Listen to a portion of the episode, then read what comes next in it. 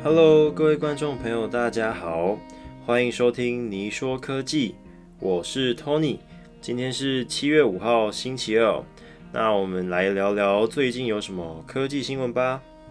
呃，首先呢是 M2 的 MacBook Air，前几天已经在台湾通过 NCC 的认证了。那这意味着说，呃，我们新款的 MacBook Air 很快就会在台湾开卖了。那目前大家预估的时间点应该是会落在呃七月中的时候就会在台湾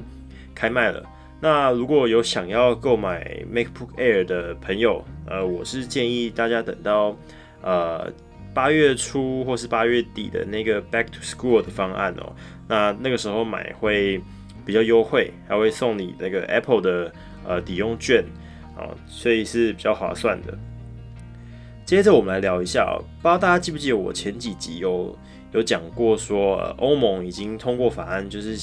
经要限制说。在之后的欧洲已经不能有电子产品使用呃非 USB-C 接孔的的那个的充电埠了。现在连巴西也准备要开始强迫 iPhone 改用 USB-C 的呃界面哦，因为巴西的国家电信局在前前几天呃已经发出对企业发出咨询了，就说要请大家评估一下说。把智慧型手机全部改用 USB-C 的这个标准哦。那如果说最后这个提案在巴西通过的话，那预计是会在二零二四年的七月一号，也是两年后，就会禁止呃其他接孔的装置在巴西使用了。那这意味着说，也算是在给 iPhone 改用 USB-C 的这个过程重重捶了一拳哦。所以 iPhone。呃，势必可能会改为 USB-C，或者是单纯用 MagSafe 的呃充电方式，就无孔化了。那目前像我之前预估的，可能会朝这两个方向来来走啊，这样子。接下来，前阵子在国外哦，已经开卖了 M2 版的 MacBook Pro。那呃，国外的网友就买来实测分析啊，然后发现说，二五六 GB 的版本的硬碟速度竟然比 M1 版的二五六 GB 速度还要再慢上一半，大家觉得很意外啊？为什么你呃新款电脑的速度的硬碟速度会比旧款电脑的硬碟速度还要再慢了一半？那结果没拆不知道，一拆不得了，大家就去把那个那个新机拆开嘛，然后就发现说，哎，原来新机的的那个 SSD 啊是有单颗的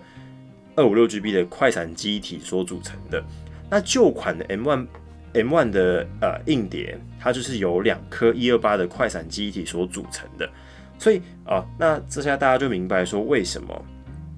为什么呃新款会比旧款的慢，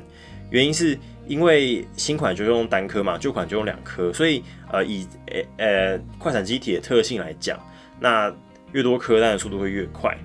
所以说这个问题在五一二 GB 的 MacBook Pro M2 版本上面就没有发现。这件事情，那它说它的速度就跟 M1 版的差不多，所以说，呃，我自己个人是不建议大家去购买 M2 版本的呃二五六 GB，因为那个速度硬碟读取速度所造成的影响真的是蛮严重的。OK，所以如果大家要买的话，我是直接建议大家直上那个五一二，不然就是买那个 MacBook Air，那因为我我觉得。如果你是真的很专业的，那你就直上了十四寸或是呃十六寸的嘛。那十三寸的 MacBook Pro 其实它现在存在意义，我觉得好像也只有 Touch Bar 吸引人啊，对我来说啦。那其他的就是跟以前一样，只换一颗晶片而已。OK，那今天的节目就到这里结束喽。我是 Tony，我们下次再见，拜拜。